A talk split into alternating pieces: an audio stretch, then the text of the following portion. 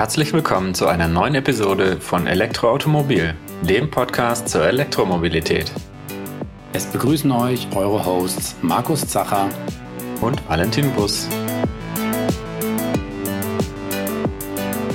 Diese Episode wird euch präsentiert von Mennekes.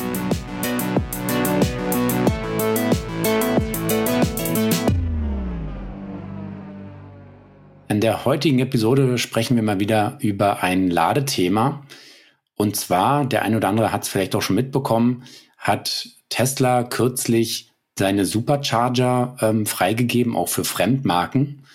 Und ähm, ja, darüber haben wir schon online ein bisschen berichtet, aber wir wollen das Thema heute nochmal so ein bisschen mehr im Detail angehen, etwas detaillierter darüber sprechen und auch ja weitere Aspekte, die damit verbunden sind, mal beleuchten. Und dazu haben wir uns wieder ja hier einige Experten in die äh, Sendung reingeholt. Und zwar ist das einmal der Julien Marschall und der Robin Engelhardt. Und ja, bevor ich jetzt äh, so viel über die beiden erzähle, würde ich Sie einfach einladen, sich kurz selber vorzustellen. Vielleicht fängst du einfach mal an, Julien. Ja, sehr gerne. Vielen Dank für die Einladung, Markus und Valentin. Ich bin äh, Julien Marschall, genau französischer Name, vielleicht hat man schon gehört. Ähm, ich bin seit dem äh, Jahr 2008 im Thema E-Mobilität unterwegs, also tatsächlich beruflich äh, wie auch im Hobby, also 110 Prozent Strom voraus sozusagen. Und äh, der eine oder die andere äh, merkt vielleicht an meiner Stimme äh, aus dem Clean Electric Podcast vielleicht schon mal gehört. Da warst du ja auch schon mal bei uns, äh, Markus, in Folge 137 ging es auch um Supercharger. Insofern cool, dass wir uns heute wieder sprechen. Und äh, drüben bei YouTube bin ich als Stromschlag unterwegs. Da kommen demnächst auch so ein paar Videos von unserer Europareise mit dem Ionic 5, youtube.com slash Stromschlag. Und äh, auch für EAM durfte ich ja schon mal was schreiben zum Thema HPC-Leitinfra. Das äh, war die Ausgabe 01 2022. Insofern äh, freue ich mich sehr, heute hier dabei zu sein. Ja, herzlich willkommen. So, Robin, du darfst dich auch gerne mal vorstellen. Ja, ich danke euch auch für die Einladung. Freue mich wieder hier zu sein. War ja auch schon mal dabei. Da haben wir, glaube ich, auch übers Laden gesprochen.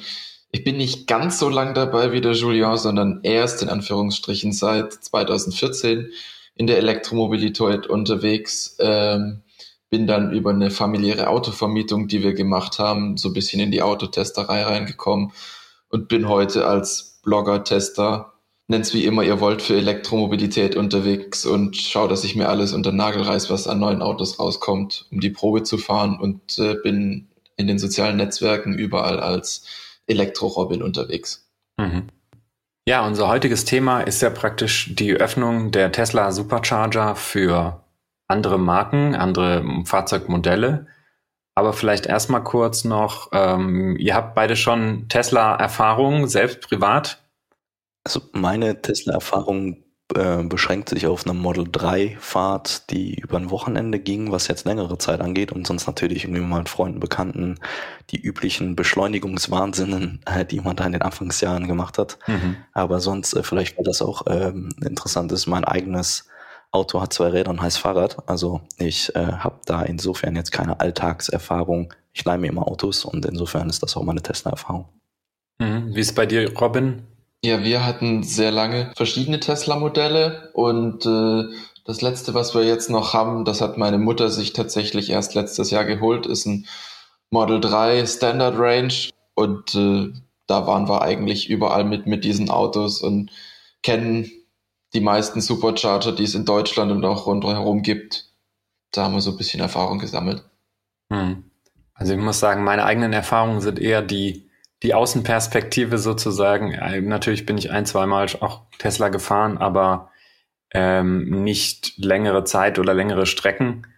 Und äh, gerade wenn ich so ein paar Jahre zurückdenke, hatte ich immer so das Gefühl, es war fast eine Zweiklassengesellschaft. Du hattest so diese, diese Außenwelt ähm, mit naja, beschränkten Reichweiten und irgendwie beschränkter Ladeinfrastruktur und alles war mhm. abenteuerlich und schwierig und es sah immer so aus, als wäre praktisch dieses Tesla-Universum äh, eine ganz andere Welt. Die haben es einfach, die haben Reichweite, die haben ein Supercharger-Netzwerk. Und es war wirklich gefühlt so eine Zweiklassengesellschaft immer früher. Genau, und ähm, ich denke aber, das hat sich inzwischen so ein bisschen schon auch geändert. Wir hatten ja mit Robin in der Episode 32 ähm, über neue HPC-Ladeparks gesprochen. Da gerne auch mal reinhören. Ähm, Da ging es halt speziell eben doch um Ladeparks, die nicht zu Tesla gehören. Also beispielsweise von Betreibern wie Fastnet, NBW, Ionity und so weiter. Und ähm, man sieht jetzt eigentlich, dass sich das so ein bisschen geändert hat. Also es gibt jetzt immer noch so zwei Welten, aber die schmelzen jetzt vielleicht doch langsam zusammen. Also wir haben nun auch Ladeparks von anderen Betreibern, die markenoffen sind, wo viele Ladestationen stehen, wo ich auch andere Services habe, wie eine Überdachung oder ähnliches. Das gibt es bei Tesla so meines Erachtens noch nicht allzu häufig, bis noch gar nicht, aber da wisst ihr vielleicht noch ein bisschen mehr zu. Sprich, da hat, sage ich mal, die, die Parallelwelt zu Tesla ein bisschen aufgeholt und auch natürlich die Autos haben ja da in vielen Beziehungen aufgeholt. Wir haben jetzt viele Autos mit über 300 Kilometern Reichweite, manche kommen auf über 400 Kilometer äh, ohne Probleme. Ähm, die Ladeleistungen sind ähnlich hoch ähm, und selbst das Routenplan haben die Autos vielleicht noch nicht perfekt, aber immer besser auch in ihrer Software drin. Ich stimme dir da total zu, äh, Markus. Ich würde den Punkt von Valentin gerne nochmal aufgreifen, was diese Zweiklassengesellschaft angeht, weil was schon auch dazu ist, ich würde gerne mit dazu nennen, ist nämlich, dass natürlich waren Tesla früher immer überragend im Verhältnis zu allem anderen, aber gleichzeitig hast du halt auch doppelt bis dreifache gezahlt. Ne? Also der Vergleich hinkt schon ein bisschen, auch wenn man, ich sag mal, auf die nackten Zahlen der Technik schaut, äh, war Tesla natürlich nicht einholbar und jetzt ist es sowohl im Preis als auch in der Technik, kann man teils sagen und auch immer argumentieren mittlerweile, ist äh, der Rest sozusagen in beiden teils besser. Und das ist schon ein signifikanter Unterschied, ja. Mhm. Ja, genau. Aber auch der Ple Preisunterschied äh, zahlt ja ein auf dieses Thema, so zwei Klassen. Die einen können mhm. sich leisten, eine unbeschwerte E-Mobilität sozusagen, mhm. die anderen nicht. Also Stand, sagen wir mal 2018 und äh, Stand 2022 sieht jetzt eben wirklich anders aus. Jetzt ähm, könnte man sagen, der Rest hat aufgeholt. Und ähm, es ist jetzt auch außerhalb dieser, dieses Tesla-Universums möglich, mit dem entsprechenden Budget sich auch ein wirklich sehr langstreckentaugliches Auto zu kaufen und entsprechend auch an HPC-Ladeparks zu, zu laden. Und ja, ist ja eine erfreuliche Entwicklung eigentlich, dass es jetzt auch außerhalb der Tesla-Welt möglich ist. Und vielleicht auch eine Erklärung dafür, oder das wäre jetzt zumindest meine Erklärung, dass man auch eh nicht mehr so ein Alleinstellungsmerkmal mit dem Supercharger-Netzwerk hat, so dass man es jetzt auch öffnen kann, ohne sich so ein, so ein USP sozusagen dann äh, zu, zu verbocken.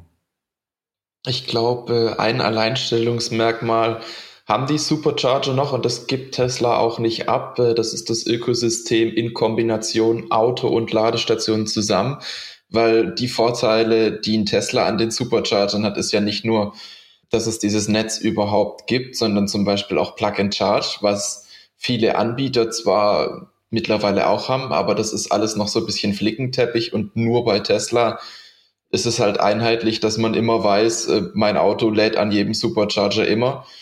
Die Routenplanung ist bei manchen Herstellern so technisch im Navi wahrscheinlich sogar ein Tick besser als bei Tesla. Einen Vorteil haben die aber auch da, wenn ich an den Supercharger komme, weiß ich, der funktioniert immer. Und wenn da irgendwas mal nicht ist, dann stehen daneben noch 19 andere Ladepunkte. Bei einem anderen Anbieter, bei anderen Autobauern habe ich es immer mal wieder erlebt, dass der Routenplaner einen dann halt zu einer Ladestation geleitet hat, die äh, nicht funktioniert hat oder eine war, die ich nicht so gut fand. Das hat Tesla, finde ich, immer noch als Vorteil und dann könnte man vielleicht noch die Launches nennen, die sie nicht überall haben, aber doch an vielen Standorten wo man, glaube ich, nur rein darf, wenn man ein Tesla-Fahrzeug hat und da diesen Code aus dem Navi ausliest. Das ist schon auch ein Vorteil, der noch bleibt. Das ist ja auch, also diese Lounges ist ja auch so ein Ding, was andere jetzt aufgreifen. Audi mit ihren Charging Hubs da, diese Container, die sie da aufeinander stapeln und Alpitronics drunter spachteln. Ähm, also in, in, vielerlei Hinsicht ähm, übertrumpfen sich da sozusagen die, die OEMs untereinander in der Industrie. Und ähm, dieses Thema Ökosystem, was du gerade gesagt hast, äh, Robin, ist genau das richtige Thema, weil wenn man als Non-Tesla, so heißt das ja, also jedes andere E-Auto an Superchargern aufladen möchte, dann ist es auch sehr eingeschränkt in der Usability. Also man muss diese Tesla-App herunterladen auf sein Nicht-Tesla-Auto, äh, um das dann laden zu können was ja schon mal irgendwie ein bisschen komisch ist, wenn man zum Beispiel ein hochpreisiges anderes OEM-Auto fährt, dann hat man da diese Tesla-App, ja, das ist, ich glaube, je nach Markenzugehörigkeit mutet das schon ein bisschen komisch an. Und dann klickst du auf Nein, ich habe kein Tesla, kommst in diese Karte rein. Und da ist ehrlich gesagt die Usability für Tesla-Niveau unter ihrem Niveau. Also irgendwie diese, diese Karte, die zoomt dauernd rein und raus. Wenn du nach links swipes, bist du wieder im Hauptmenü.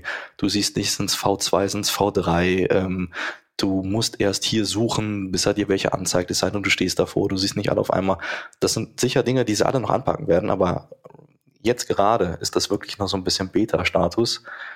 Und du weißt auch nicht, ob du hundertprozentig laden kannst, weil Kabellänge und so weiter. Ne? Also es ist wirklich schon eigentlich wieder zwei Klassengesellschaft.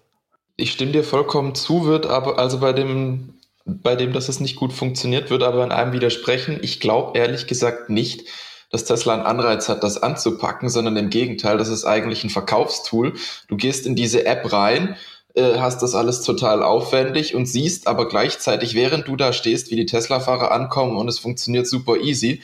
Und ich kann mir gut vorstellen, dass das eine Strategie ist, dass dann der eine oder andere wahrscheinlich tatsächlich auch sagt, Mensch, bei denen geht das so easy und ich habe hier diesen Krampf, vielleicht wird mein nächstes Auto doch ein Tesla. Ja, das sind, glaube ich, beides äh, denkbare Argumente. Vielleicht, um das mal ein bisschen aufzudröseln für die Leute, die nicht so viel im Tesla-Universum unterwegs sind. Jean, du hattest da gerade äh, gesprochen von V2, V3. Also vielleicht erstmal dazu äh, die Supercharger, also diese Schnellladesäulen von Tesla, die Supercharger, die, ähm, da gibt's verschiedene Generationen, Version 1, 2, 3 und so weiter, also V1, V2, V3. Und äh, die haben dann unterschiedliche Ladeleistungen. Ich glaube, V3 geht bis theoretisch 250 kW mhm. Ladeleistung, ist aber auch so ein bisschen eine Besonderheit, wie das gelöst ist. Ähm, V2 geht bis 150 kW, wenn ich das richtig weiß. Ja. Ähm, genau, und V1, glaube ich, spielt fast gar keine Rolle mehr. Mhm. Sicherlich ist ein Aspekt halt, vielleicht auch für Leute, die kein Tesla fahren, eben sehr interessant. Tesla hat schon immer dieses Plug-and-Charge drin. Das ist nicht das offizielle Plug-and-Charge nach ISO 15118, sondern so eine Eigenentwicklung. Und da war es halt schon immer möglich, dass ich einfach an die Ladesäule fahre. Ich halte ähm, den, den Ladestecker ran. Ich glaube, die Klappe öffnet dann sogar automatisch, äh, steck ein und fertig. Also ich kann das alles mit einer Hand machen, ganz easy. Genau, also dieser Standard nennt sich in der Industrie Auto Charge. Und äh, das machen auch andere äh, CPOs, also Charge Point Operator, die die, die sollen betreiben. Äh, Fastnet zum Beispiel macht das, NBW macht das jetzt in Deutschland, ähm, in Spanien zum Beispiel Sunder. Also es gibt ein paar, die das auch machen wo man letzten Endes eine ID aus dem CCS-Standard ausliest. Und äh, das könnte Tesla auch mit zwei, drei Codezeilen für alle implementieren, aber es ist genau wie Robin sagt, ja, das ist schon so gewollt, vermute ich. Und äh, deswegen werde ich auch, würde ich sagen, Roaming oder so, was man aktuell nicht kann, also meine bestehenden Ladekarten von den ganzen EMPs, die man so kennt, die sind da nichts wert. Man muss wirklich diese Tesla-App nutzen. Und ich glaube auch nicht, dass Tesla wenn nicht irgendwelche Regulierungen reinkommen, auf Roaming gehen wird. Und das ist natürlich, wenn man als normaler E-Auto-Fahrer unterwegs ist, schon eine gewisse Hürde, weil man nicht seinen Vertrag hat. Genau, da sprichst du, glaube ich, einen ganz wichtigen Punkt an. Ähm, aktuell ist es so, ähm, normalerweise, wenn ich mit dem E-Auto unterwegs bin, die meisten haben irgendwie eine Ladekarte, vielleicht noch zwei, kriegen vielleicht auch eine Firmenladekarte. Man kriegt bei vielen deutschen Herstellern auch eine, eine Ladekarte dazu, die inzwischen eigentlich alles abdeckt. Also die Zeiten, dass man zehn Ladekarten braucht, ist eigentlich zumindest im Dachraum oder speziell in Deutschland schon lange vorbei. Man kommt normalerweise mit einer Ladekarte komplett aus. Und da hat man teilweise auch sehr, sehr gute Konditionen, die man dann eben, egal wo ich mein Fahrzeug lade, kann ich zu diesen sehr guten Konditionen dann laden. Hängt natürlich immer von meinem MSP, also meinem Mobility Service Provider, sprich Ladevertraganbieter dann ab, was ich für Konditionen habe. Und äh, bei Tesla ist es eben so, dass ich da nur mit dem Tesla-Tarif dann laden kann. Da gibt es jetzt aktuell zwei Stufen. Ähm, einmal, das nennt sich dann ohne Mitgliedschaft, da zahlt man 70 bis 71 Cent pro Kilowattstunde, was schon eher im oberen Preisbereich anzusiedeln ist. Ähm, ich hatte bei meinem kleinen Testbericht, den wir hier auch verlinken werden, mal eine kleine Preisübersicht gemacht, was so diese sogenannten Ad-Hoc-Ladepreise sind. Also Ladepreise, die ich bei einer Ladestation zahle, wenn ich jetzt keinen speziellen Ladevertrag habe. Und ähm, ja, mal zum Vergleich äh, ein paar Zahlen. Beispielsweise bei Ionity, die sind noch mal ein bisschen teurer mit 79 Cent pro Kilowattstunde. Ich glaube, die Zahl, die kennen wir alle gut, haben wir schon häufig drüber gesprochen. Mhm. Fastnet ist mit 69 Cent jetzt auch nicht wirklich günstiger, auf dem gleichen Niveau. Aral Pulse hat auch 69 Cent und günstiger ist eigentlich da von den großen Betreibern nur NBW äh, wo ich ja dann auch eine, die Mobility Plus App benötige und dann kann ich damit 55 Cent pro Kilowattstunde laden. Gerade speziell bei MBW habe ich natürlich dann noch den Unterschied, äh, also wenn ich die App installiert habe, kann ich eben auch an vielen anderen Ladepunkten laden. Das ist jetzt bei Ionity oder Fastnet, wenn ich dann nur die jeweiligen Apps habe, nicht der Fall. Also da ist zumindest Tesla jetzt mal nicht, preislich ist es jetzt erstmal nicht besonders attraktiv. Da zahle ich schon auch dieselben hohen Preise. Und dann habe ich noch die Möglichkeit über eine Mitgliedschaft, die man monatlich äh, abschließen kann für 12,99 Euro. Und dann reduzieren sich die Preise auf 50 bis 60 Cent pro Kilowattstunde. Und auch das finde ich ehrlich gesagt nicht so wirklich günstig. Hm. Die Preise variieren von Standort zu Standort, vielleicht auch abhängig von der Auslastung, das muss man jetzt mal beobachten, ähm, sind aber eher so Richtung, also eher über 55 Cent, was ich jetzt bislang gesehen habe. Und ja, da bin ich halt bei beispielsweise bei NBW bin ich bei dem Preis halt auch ohne eine Mitgliedschaft. Und wenn ich diese, diese, ja, so mal, so eine Abos oder so eine ähm, Tarife mit Grundgebühr sind ja letztendlich, bieten die anderen ähm, Ladesäulenbetreiber ja auch an und die liegen da dann zum Teil aber auch deutlich drunter. Also allein mal vom Preis her ähm, ist das Supercharger mit Tesla jetzt nicht sehr attraktiv es kann sich lohnen, wenn es eben gerade mal gut passt. Also wenn mir der Supercharger auf dem Weg liegt und ich weiß, ich mache jetzt hier so einen 100 Kilowattstunden Akku voll, dann lohnt sich auch mal diese monatliche Mitgliedschaft dann äh, abzuschließen. Dann spare ich sicherlich.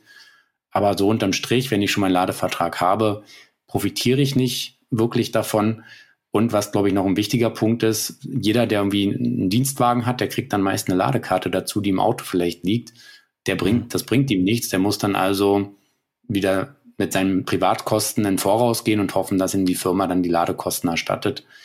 Und damit, meines Erachtens, schließt Tesla schon eine große Kundengruppe, gerade hier in Deutschland, äh, aus, die ja auch logischerweise viel ähm, auf der Langstrecke unterwegs ist. Werbung. Wer ökologisch nachhaltig mobil sein möchte, wünscht sich häufig auch, sein Elektrofahrzeug durch selbst erzeugte Sonnenenergie zu Hause aufzuladen. Durch die intelligente Steuerung moderner Solaranlagen wird es mit der Mennekes Wallbox Amtron Charge Control möglich, Energie kostengünstig zur Verfügung zu stellen oder den Eigenverbrauch selbst erzeugter Energie zu maximieren. Amtron Charge Control bietet genau die Ladelösung, die in Kombination mit eurer Solaranlage zu eurer individuellen Lebenssituation passt. Ich glaube auch oder ich würde behaupten, dass der Benefit von offenen Superchargern in Deutschland begrenzt ist und dass man eher so ein bisschen außerhalb Deutschlands gucken muss, damit man den Nutzen überhaupt sieht. Also wir waren jetzt gerade in Frankreich, Spanien und so weiter unterwegs. Und äh, ja, Ionity hat Frankreich in den letzten zwei Jahren echt zugepflastert. Äh, ohne wäre es echt ein bisschen schwierig gewesen, Fastnet startet gerade.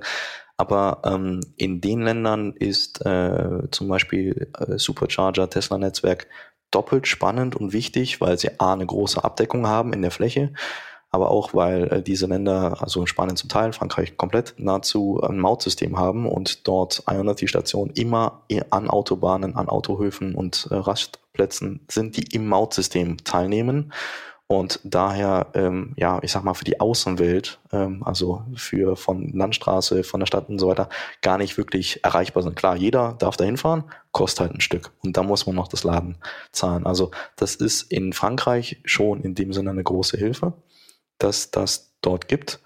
Ich würde sogar die Behauptung noch in den Raum stellen, dass warum vielleicht Tesla macht das. Äh, klar, zum einen gibt es diese Mission, äh, die sie verfolgen, aber das andere ist natürlich auch, das hört man immer wieder aus der Politik, ähm, ja, Tesla muss mal diese Supercharger öffnen, das kann nicht sein und so weiter.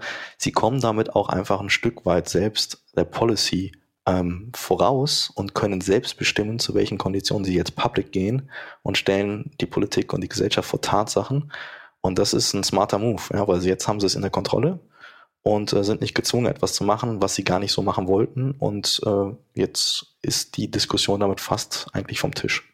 Ja, da sprichst du einen sehr guten Punkt an. Das war ja tatsächlich mal sehr häufig der Vorwurf, dass es ja nicht sein kann, dass jetzt hier jeder sein eigenes äh, Netzwerk errichtet und warum kann man die Station nicht äh, nutzen. Man darf eben nicht vergessen, dass ja Tesla seine Supercharger alle dann deshalb auch ohne Subventionen aufgebaut hat, weil es wird natürlich nur subventioniert, was äh, offen ist. Das heißt, Tesla musste mhm. ohne Subvention auskommen. Dadurch haben sie sich natürlich diese Exklusivität dann auch aufbauen können, äh, was ja Vor- und Nachteil lebend ist. Aber ja, die Forderung war da und es ähm, kommt dem sicherlich entgegen. Es ist ja jetzt auch so, das müssen wir, haben wir jetzt am Anfang noch nicht erwähnt, ähm, es ist jetzt auch erst kürzlich so, dass man eben die Supercharger in Deutschland nutzen kann. Jetzt kam ähm, letzte Woche noch Finnland, Dänemark, Luxemburg und die Schweiz dazu. Und davor war die Öffnung auch schon in einigen anderen Ländern ähm, möglich oder hat Tesla die Supercharger in anderen Ländern schon geöffnet. Und ich glaube, experimentieren tun sie mit dem ja schon seit Anfang des Jahres ungefähr. Mhm. Also inzwischen haben wir eine Abdeckung in Europa. Man kann grob sagen, der gesamte Dachraum. Ähm, da gibt Tesla bestimmte Supercharger frei. Im Benelux-Raum ist es ähm, eigentlich überall mit drin. Frankreich, Großbritannien und Skandinavien. Aber eben, das ist nochmal wichtig auch zu wissen, es ist nicht jeder Supercharger für die öffentliche Nutzung freigegeben. Es sind ausgewählte Standorte. So wie ich es jetzt bislang beurteilen kann, ich habe mal geschaut, was in Deutschland so freigegeben ist. Da konzentriert sich doch auch eher auf den Süden und Westen. Es sind vor allem Standorte, die eben auch an wichtigen Verkehrsknotenpunkten liegen, wo auch sehr viele ja, Ladestationen von Tesla stehen. Die werden ja im Tesla-Jargon Stall genannt. Und, und darauf konzentriert sich das. Wie gesagt, man kann jetzt nicht blind auf, an irgendeinen Supercharger fahren und dann hoffen, man kann laden. Man muss eben schon vorher in der App auch mal schauen, welche sind denn überhaupt auf meiner Route, die ich auch nutzen kann. Und meine Beobachtung war, das sind alles welche mit einer relativ hohen Anzahl an Ladestationen, wo man auch sieht, da versucht Tesla sicherlich auch die Auslastung ein bisschen hochzutreiben. Weil manchmal ist da ja auch einfach gar nichts los. Ja, Auslastung ist genau das Stichwort. Ne? Also wenn man sich jetzt das äh, anguckt oder anhört, was wir bisher besprochen haben, klingt es ja nicht sehr attraktiv, als würde Tesla da irgendwie versuchen, massiv Kunden an Land zu ziehen oder ähm, andere Ladeanbieter irgendwie zu unterbieten, zum Beispiel preislich oder von der von der User Experience. Aber sicher ist es sinnvoll, die Supercharger äh, mit vielen Stalls dann auch gut auszulasten, ähm, um die Investitionen ein Stück weit wieder reinzubringen und gleichzeitig das aber auch so weit äh, auszutarieren, dass die Supercharger dann immer noch genug freie Kapazitäten bieten, damit die Tesla-Fahrer dann nicht irgendwann in der Schlange stehen, mhm. um diesen Vorteil des Supercharger-Netzwerks für die Tesla-Fahrer immer noch irgendwie so aufrecht zu erhalten. Ich würde es gerne mal, verzeiht mir, bewusst negativ formulieren. Nicht falsch verstehen. Wir können gerne danach ins Positive wechseln, aber aus der Sicht eines Non-Tesla-Fahrers, die Supercharger zu beobachten, es sind super, es sind HPC-Infrastrukturen, die gebaut worden sind für genau eine Automarke, für Tesla. Und diese Infrastruktur ist jetzt für alle verfügbar, was zum einen, ich meine, Tesla hat eine gewisse Fanbase, ähm, dazu bewegt, dass Menschen sagen, ah, du parkst falsch. Warum? Ja, ja, weil das Kabel genauso lang ist, dass es genau beim Ladeport beim Tesla, der für die gesamte Industrie auf der falschen Seite ist, passt mhm. und sonst nicht. Ähm, du hast äh, immer Parktaschen, wo du hinten äh, quasi links oder rechts, nee, links, ne, ist das beim Tesla, links. Den, hinten links genau den, den, den äh, Stecker reintun musst, das passt bei, ich würde mal sagen, 70 Prozent der Autos gar nicht. Also ich würde fast die Behauptung in den Raum stellen wollen, dass Supercharger für Non-Tesla eigentlich die, die schlimmsten HPC-Infrastruktur derzeit darstellen, weil da kommt noch sowas dazu wie Tesla ist ein enorm agiles Unternehmen. Ja? Also du hast zum Beispiel gerade was ausgelastete Standorte angeht, in Frankreich, bei Metz, Metz zu Deutsch, da hast du so hohe Auslastung, das ist ein HPC-Loch in Frankreich. Wenn der hoch ausgelastet ist, nimmt, äh, nimmt Tesla den offline. Und dann bist du mhm. als Non-Tesla aufgeschmissen, wenn du da hinfährst. Du hast einfach an der Stelle äh, kein, kein steinalten Konzern, der wirklich etwas angeht, wenn es komplett fertig ist, sondern du hast ein sehr agiles Konstrukt, was Sachen überdenkt oder nicht bedenkt, bevor es etwas öffnet. Dann hast du so Sachen wie, dass Tesla Standards gerne mal, ich sag mal, anders ausliest oder ein bisschen umgeht. Mhm. Wir hatten eben das Thema mit V2, V3 äh, ja, 250 kW können sie, aber über 633 Ampere, die Industrienorm sind 500 Ampere, bedeutet, äh, wenn du mit 800 Volt Akku, also Ionic 5, Kia EV6, äh, Taycan und e-tron GT und so weiter dahin fährst, dann bekommst du eigentlich nur 150 kW. Der Ionic 5 zum Beispiel, der lädt gar nicht am V3 und dafür gibt es bis jetzt noch keine Erklärung, außer irgendwelche Protokollschwierigkeiten. Und ähm, dann ist auch so eine Sache, gut, wenn die Parkplätze gar nicht alle passen, ähm, dann ist auch die Info, die in der App oder in dem Tesla-Navi drin ist, ja, vier Stalls sind frei, unter Umständen gar nicht richtig, weil wenn die Autos so stehen, können null frei sein für dich, für ein anderes Auto zwei und für einen Tesla zum Beispiel wieder nur einer. Und das ist, deswegen würde ich es bewusst mal negativ formulieren, zum Nachdenken sozusagen, dass es in der Summe für alle vielleicht gerade erstmal ein bisschen mies ist, aber Tesla zum Glück agil ist. Also ich würde in Summe schon sagen, dass es einen großen Vorteil bringt oder eigentlich zwei.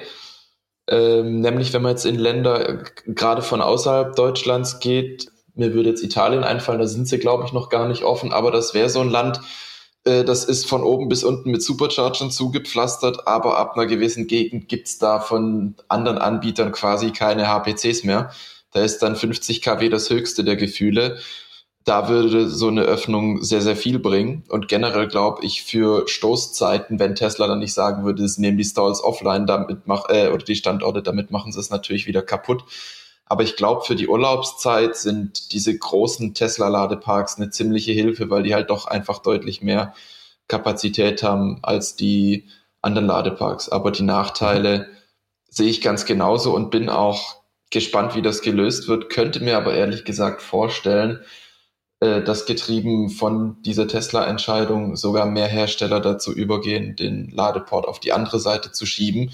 Und ich muss auch aus Anwendersicht sagen, auf der linken Seite ist von allem, was ich bis jetzt hatte, für mich doch immer am bequemsten, weil du nicht einmal komplett um die Karre rumlaufen musst, sondern es direkt an der Fahrertür hast, fand ich bis jetzt immer am besten tatsächlich subjektiv. Ja, Robert, da, da gibst du, ähm, machst du jetzt gerade ein Fass auf, wo man sehr ausführlich darüber diskutieren kann, über die Position des Ladeports. Ich sehe mich genau ganz anders. Ich habe ihn am liebsten hinten rechts oder, re oder vorne, finde ich eigentlich auch sehr gut. Nase Aber davon auch abhängig, was wir gut finden. Das hängt tatsächlich mal von vielen äh, Punkten nachher ab.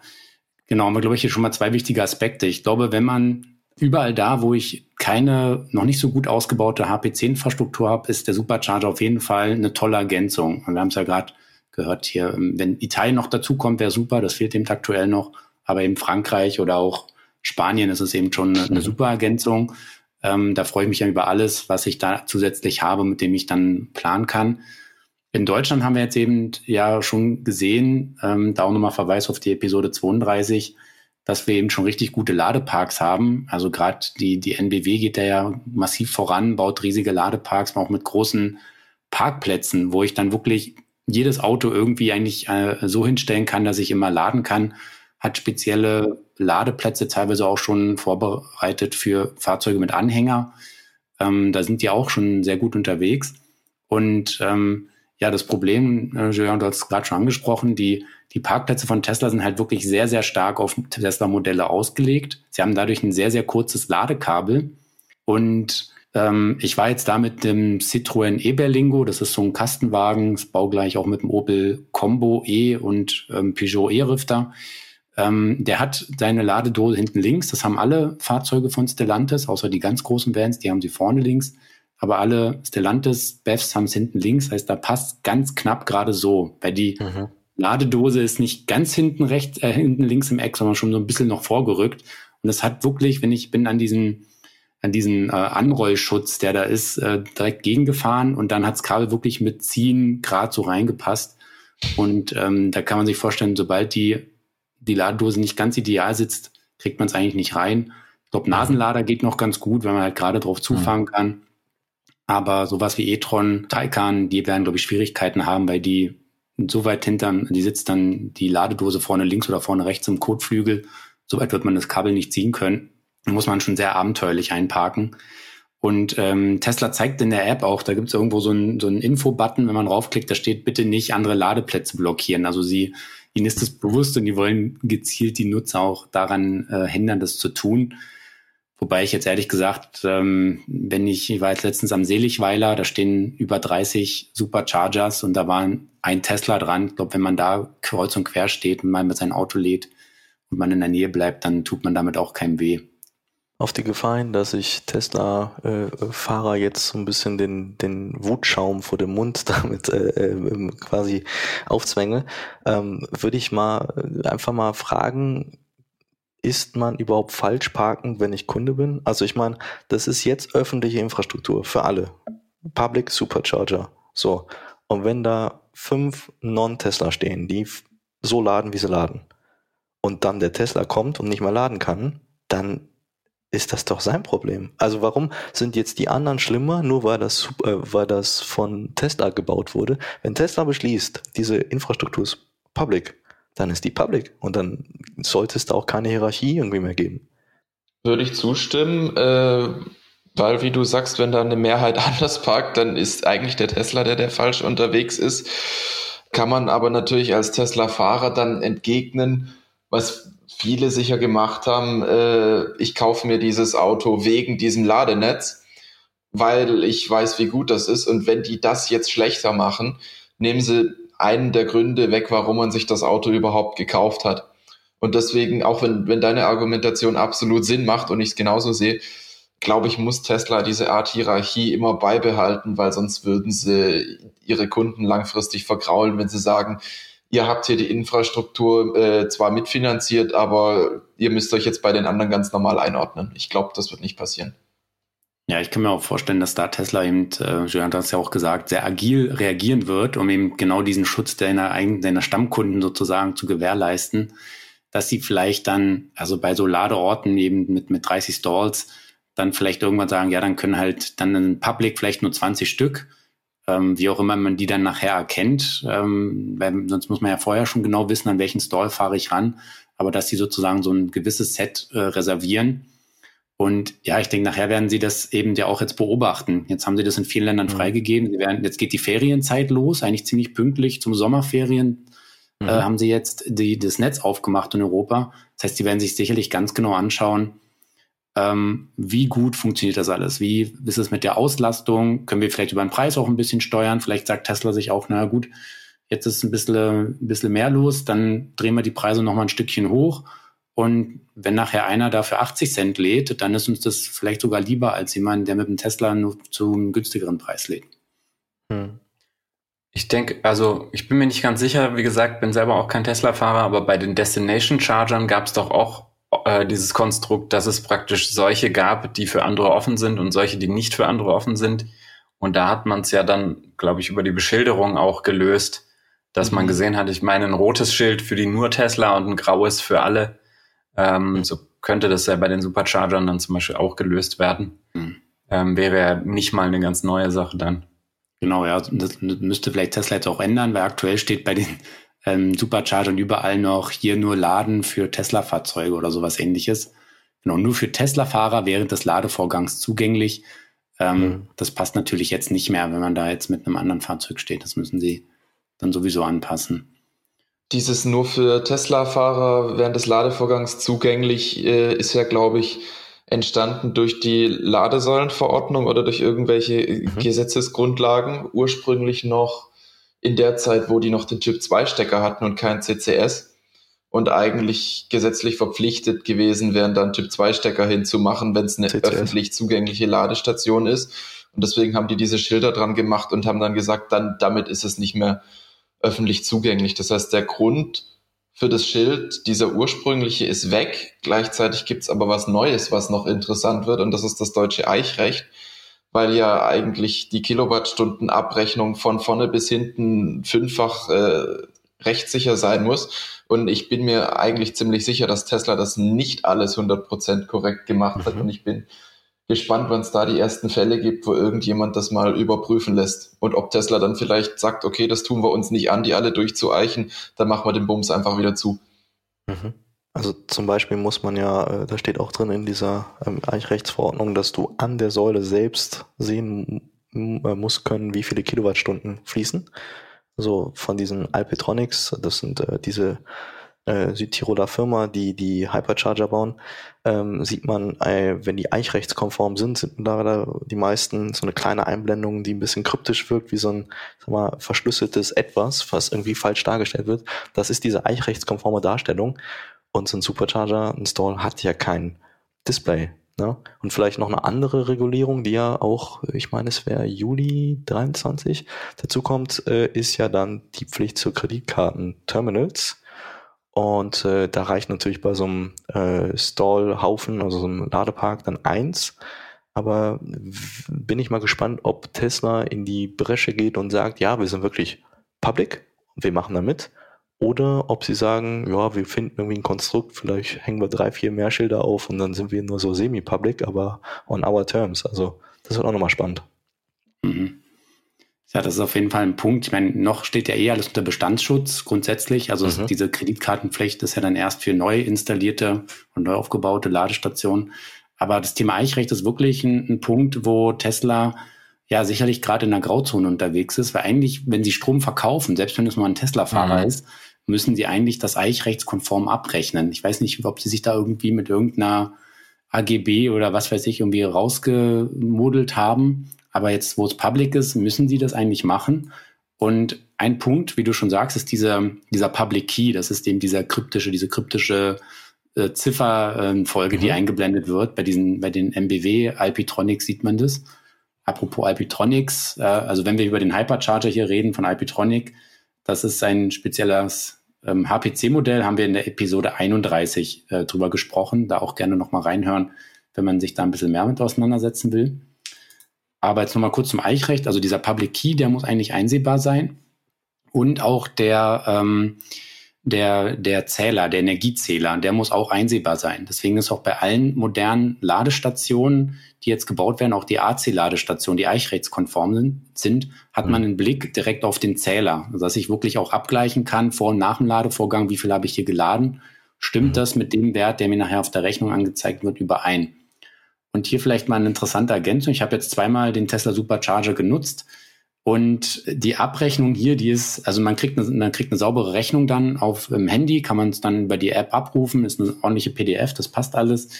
Aber interessant ist die Einheit. Hier wird einfach in einer Schritten die Kilowattstunde abgerechnet.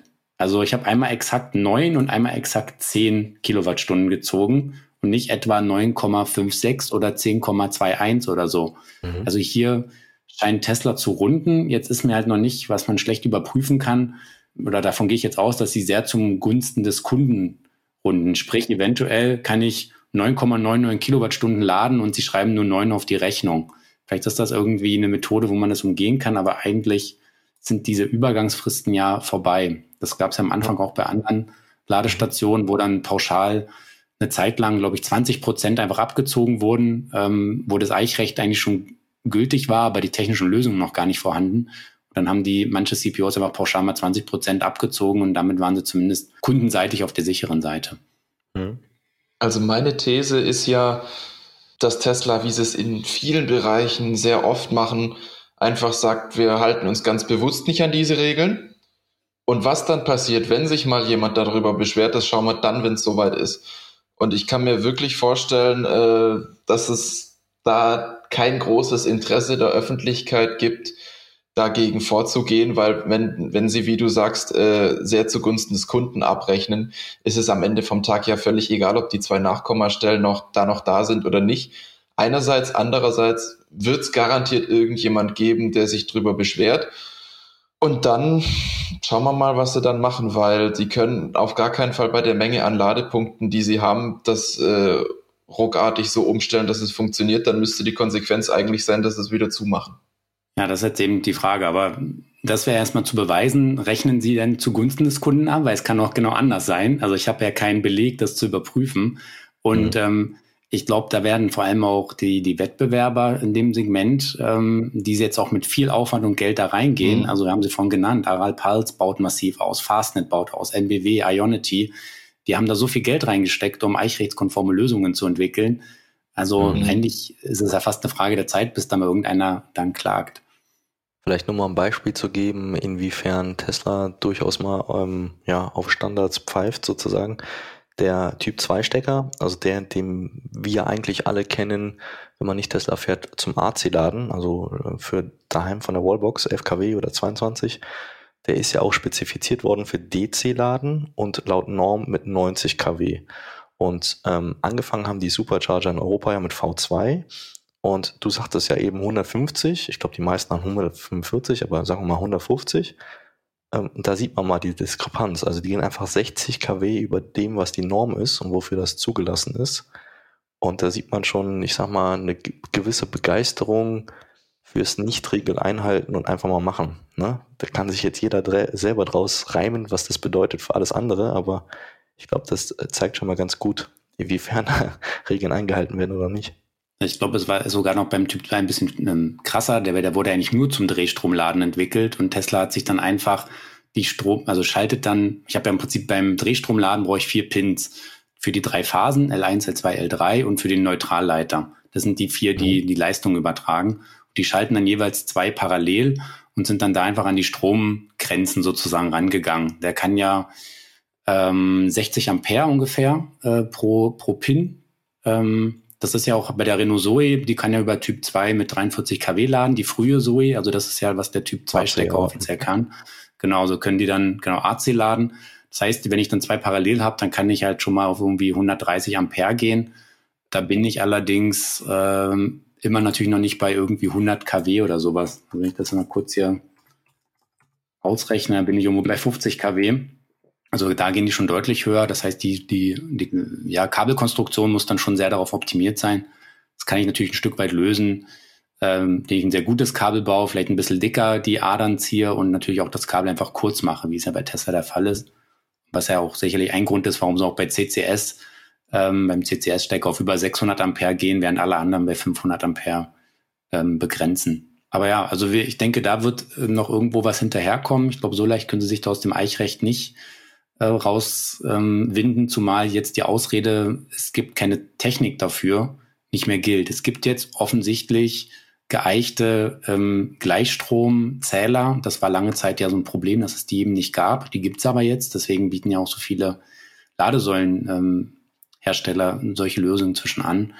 Und wir haben ja auch gesehen, das war auch äh, aus dem Gespräch mit dem ähm, Philipp Senona von, von Alpitronic, dass Deutschland da so ein bisschen eine führende Rolle hat und äh, dieses Eichrecht jetzt auch eher dann in Europa übernommen wird. Sprich, mhm. eine Technik, die dann einmal etabliert ist und einen Standard setzt und dann sagt man, na gut, wenn das in Deutschland jetzt gut funktioniert, dann wissen wir, das ist äh, alles konform, dann wird es auch in anderen europäischen Ländern in zumindest sehr ähnlicher Form bald gefordert werden. Ich habe eine Frage, die mir eben durch den Kopf gegangen ist, die ich gerne mal in den Raum stellen wollen würde, ähm, weil mich interessiert, was ihr davon haltet. Meint ihr, Non-Freaks kriegen das mit? Also ich meine, wenn ich an meine Eltern denke, wie die Auto fahren würde mit einem E-Auto auf der Langstrecke, die würden sich ans Navi halten, an, an das, was die App sagt. Und wir hatten ja eben schon, kein Roaming, Ladekarten gehen nicht, es ist kein offizieller Ladepunkt, wie es alle anderen sind, obwohl sie public sind. Meint ihr überhaupt, die kriegen das mit? Non-Freaks? Stand heute? Ich glaube, die, das wird schwer. Ich glaube, um heute, die, der Mainstream, was macht der? Der fährt einen VW ID3, der fährt, keine Ahnung, äh, irgendein anderes Modell. Die Guten davon haben ähm, eben eine, eine Routenplanung auch im Navi schon drin, die automatisch die Ladestops hinzufügt. Ja, das sind gerade, da sind die deutschen Hersteller gar nicht so schlecht unterwegs. Die haben inzwischen alle eine Lösung, mhm. die eben vielleicht mal besser, mal schlechter funktioniert. Und die fahren natürlich auch nur Ladestationen dann an in der Routenplanung, die auch in den Netzwerken sind. Das ist ja vor allem ganz groß das ähm, DCS, glaube ich, dieses Digital Charging Services. Genau, die, genau, das ist das, ja. Ähm, und da sind im Prinzip alle drin. Also wenn ich eine Ladekarte von Porsche, von BMW, von ähm, Mercedes äh, habe, dann geht, gehen die alle darüber. Und solange diese Anbindung nicht ist, in, dieses, in so einem großen Roaming-Verbund, nachher ist das ja einfach ein riesiger Roaming-Verbund, wird es eben nicht attraktiv und genauso nicht für, für die ja, Dienstwagenfahrer. Und ich habe dann so ein bisschen so eine Insellösung, die mich auch ein bisschen daran erinnert, an den Ladepark in Zusmarshausen. Der ist ja auch sehr, sehr groß von Sortimo. Da war ich jetzt auch mal wieder laden. Und da habe ich auch nur eine App, die ich eigentlich fast nur für diesen Ladepark benutze. Da ist ein ähnliches Prinzip. Ich muss eine App starten. Ich kann nur mit der dort den Ladevorgang beginnen. Und ähm, zahle allerdings auch einen relativ fairen Preis, waren glaube ich 59 Cent ohne irgendwelche Anmeldungen. Das ist schon okay. Ähm, aber ich glaube, da tut man sich dann schwer, wenn diese ganzen Ladestationen eben nicht in diesen Verbünden drin sind. Und ich würde aber Tesla unterstellen, dass sie das nachholen und das vielleicht auch fürs Roaming vielleicht erweitern, wenn sie darin eine Chance sehen. Aber solange, glaube ich, äh, um deine Frage zu beantworten, aus den Gründen bleibt es erstmal was vielleicht für Freaks. Ja, jetzt könnte man sagen, aktuell sind ja die meisten Elektroautofahrer vielleicht noch Freaks, aber das ist ja jetzt gerade auch im, im Wandel, äh, dass mehr und mehr Leute ähm, aus dem Mainstream jetzt auch äh, sich ein Elektroauto anschaffen. Und mhm. da sehe ich es eigentlich auch so, dass, dass ähm, erst wenn die Tesla Supercharger dann auch praktisch vom Navi angezeigt oder mit in der Routenplanung äh, berücksichtigt werden, ähm, dass dann auch der Mainstream das nutzen würde.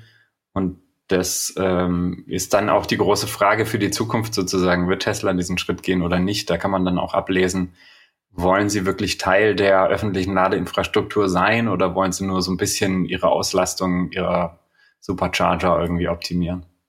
Ich würde einfach mal die Behauptung in den Raum stellen zu der Frage, dass Tesla definitiv da ein Player werden will. Einfach weil es ein riesiger Markt ist, weil da echt viel Kohle zu holen ist äh, und weil sie die ganzen Investitionen größtenteils schon getätigt haben. Also klar, sie bauen immer noch neue Ladeparks, aber vor allem steht ja echt fett viel Infrastruktur schon da, äh, wo sie jetzt ohne Großaufwand viel mehr Geld rausholen können, als sie es davor konnten.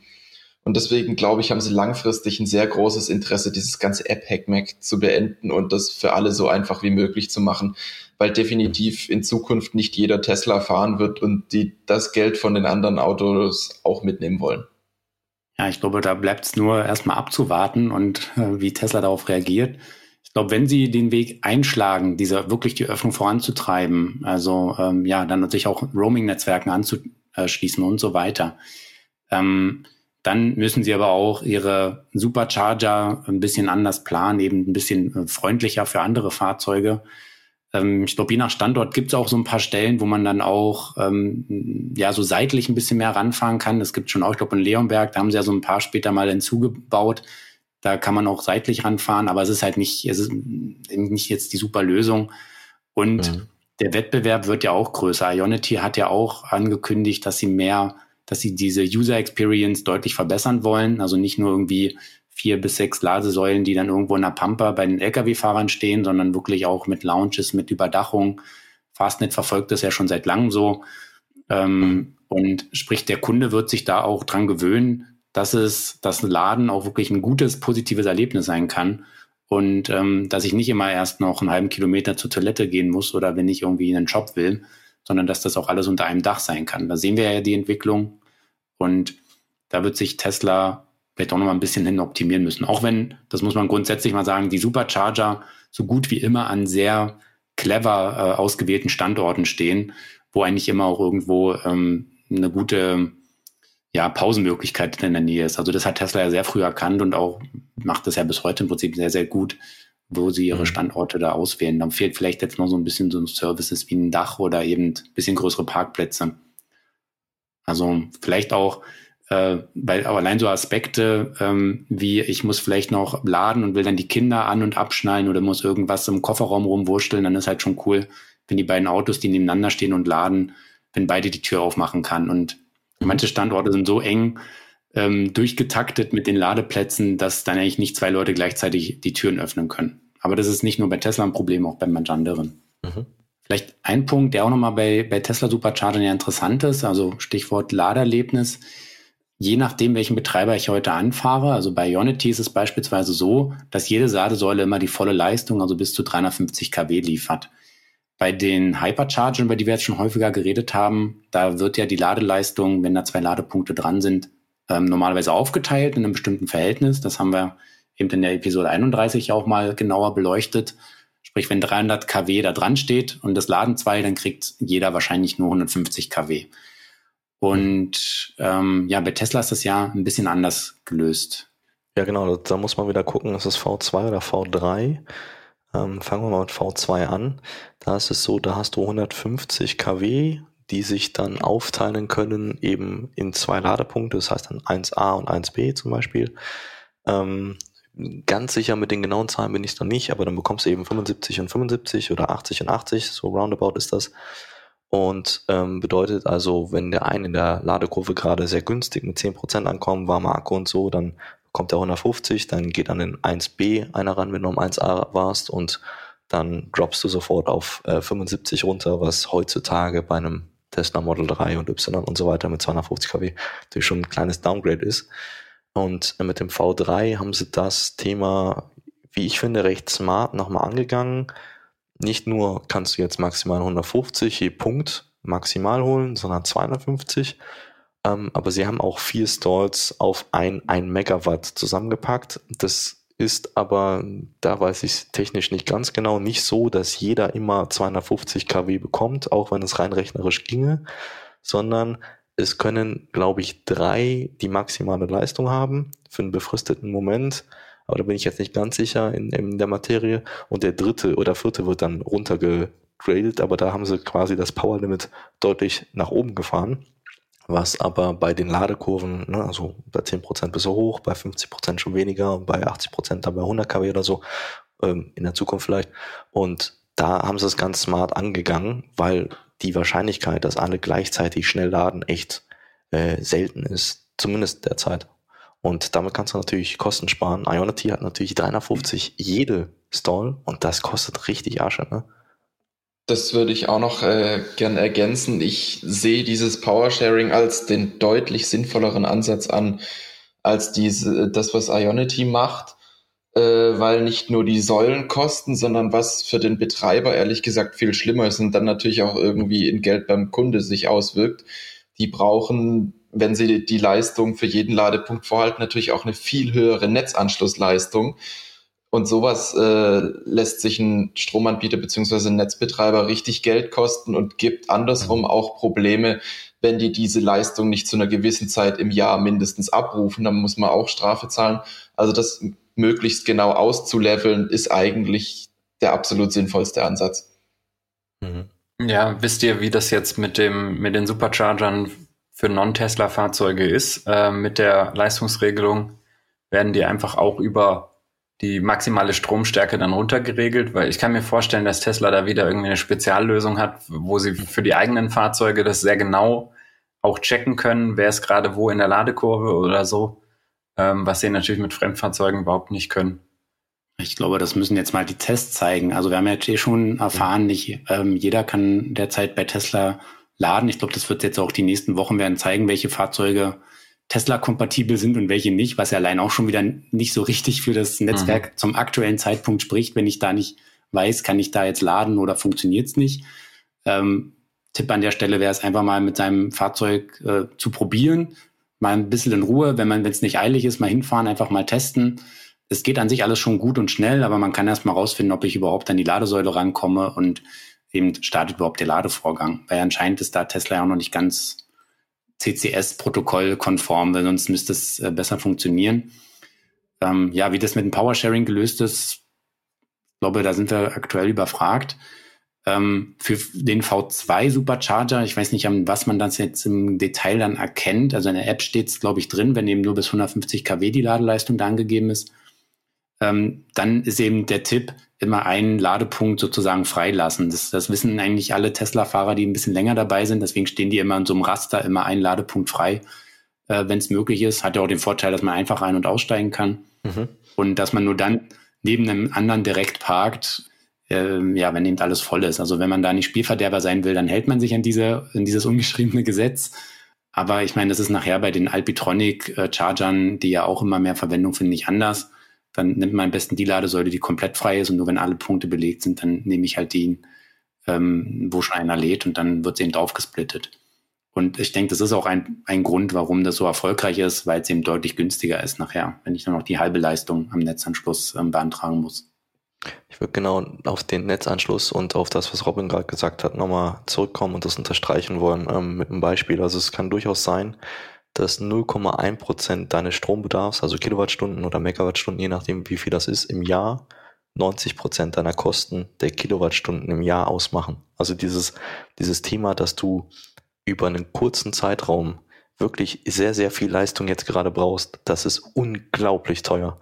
Und deswegen ist das, was Robin und du jetzt gerade gesagt hast, auch so wichtig, weil wenn du sharest, dann brauchst du niemals erstmal ganz so viel und selbst wenn du auf Vollauslastung bist, bist du immer noch signifikant günstiger, weil das nach hinten hin, äh, je mehr Leistung das ist, wirklich exponentiell ansteigt, ja. Ja, also von daher vielleicht Tesla da gar nicht so einen schlechten Ansatz gewählt. Und ich meine, ähm, die Leistungen, die sie da vorhalten, gerade jetzt bei dem V3, sind ja durchaus nicht uninteressant. Da wird's jetzt wirklich mal spannend und das ähm, werde ich, wenn die Gelegenheit ist, auch mal ausprobieren mit einem Fahrzeug, was eben äh, mit 800 Volt, ob das, ähm, wie gut das funktioniert. Aktuell haben wir jetzt ja irgendwie gehört, geht's noch nicht so gut. Aber ja, auf jeden Fall wäre das mal spannend zu testen, was dann da möglich ist. Also beispielsweise mit Ionic 5 oder Kia EV6. Ja, und das wäre vielleicht auch unser Appell jetzt zum Schluss äh, an die Community. Testet es doch mal aus mit eurem Fahrzeug und schreibt uns, wie eure Erfahrungen sind. Und dann können wir das vielleicht nochmal zusammenfahren, äh, Empfehlungen geben, mit welchem Fahrzeug es gut funktioniert und mit welchem aktuell noch Probleme existieren. Genau, da könnt ihr uns einfach entweder in die Kommentare ähm, schreiben oder dann, dann an leserbrief.elektroautomobil.com. Da gibt's dann Möglichkeiten, ähm, uns zu kontaktieren. Dann sammeln wir das. Wird uns auf jeden Fall interessieren. Ich würde noch einen zweiten Appell hinterher schieben, finde ich eigentlich ganz gut, äh, weil unsere Zuhörerinnen und Zuhörer ja wahrscheinlich sehr technisch orientiert sind und eher bei den Elektroauto-Nerds anzusiedeln äh, wenn mhm. ihr jemand seht an der Ladestation, der mit einem Fremdfahrzeug offensichtlich das erste Mal am Supercharger ist und da nicht zurechtkommt, freuen sich die Leute sehr oft, wenn man rübergeht und seine Hilfe anbietet. Das hatte ich tatsächlich oft, also bei Tesla natürlich nicht, sondern mit anderen Anbietern, dass man gesehen hat, dass Leute regelrecht dran verzweifeln, wenn irgendwas nicht funktioniert und wenn dann jemand, der sich auskennt, mal mit der eigenen Ladekarte aushilft oder so, kann das sehr nett sein. Ja. Genau, ja, die Seid nett zueinander, hilft immer. Genau, absolut. Also da, das ist eh ein guter Tipp, sich da gegenseitig zu helfen äh, und nicht drüber lustig machen, sondern ähm, ja, viele laden jetzt zum ersten Mal und man gehen zum ersten Mal auf die Langstrecke. Ich glaube, wenn jeder das mal zwei, drei Mal gemacht hat, dann ist das auch schnell Routine. Mhm. Ja, ich glaube, da haben wir auch vielleicht einen guten Punkt, um hier einen, Schlussstrich zu ziehen. Ähm, ja, unsere kleine Diskussion hier über die Eröffnung der Tesla Supercharger, ähm, ja, mit recht ambivalenten Resultaten glaube, wir sind uns einig, es ist noch nicht so ganz das, was wir uns äh, als Endkunde vorstellen. Es ist trotzdem ein hilfreicher Schritt, gerade wenn es ins Ausland geht, da zusätzliche Infrastruktur nutzen zu können. Aktuell, wie gesagt, braucht man die Tesla-App, ähm, muss da ein Konto anlegen und dann kann man nach den Superchargern dann Ausschau halten. Ähm, Testet es gerne mal und wir sind wirklich gespannt, äh, wie so die Ergebnisse sind und werden das eh weiter beobachten auch wie sich das jetzt demnächst entwickelt. Und ich denke, das war auch noch nicht der letzte Podcast, wo wir über, über das Laden, über die Ladeinfrastruktur gesprochen haben. Gut, dann vielen Dank wieder fürs Zuhören und ja, dann verabschieden wir uns. Das war's. Ja, danke auch an die beiden Gäste. Vielen Dank für die Einladung. Hat Spaß gemacht. Machen wir bald mal wieder. Dankeschön. Ja, so machen wir's. Danke euch. Ciao. Wiederhören. Ciao. Tschüss.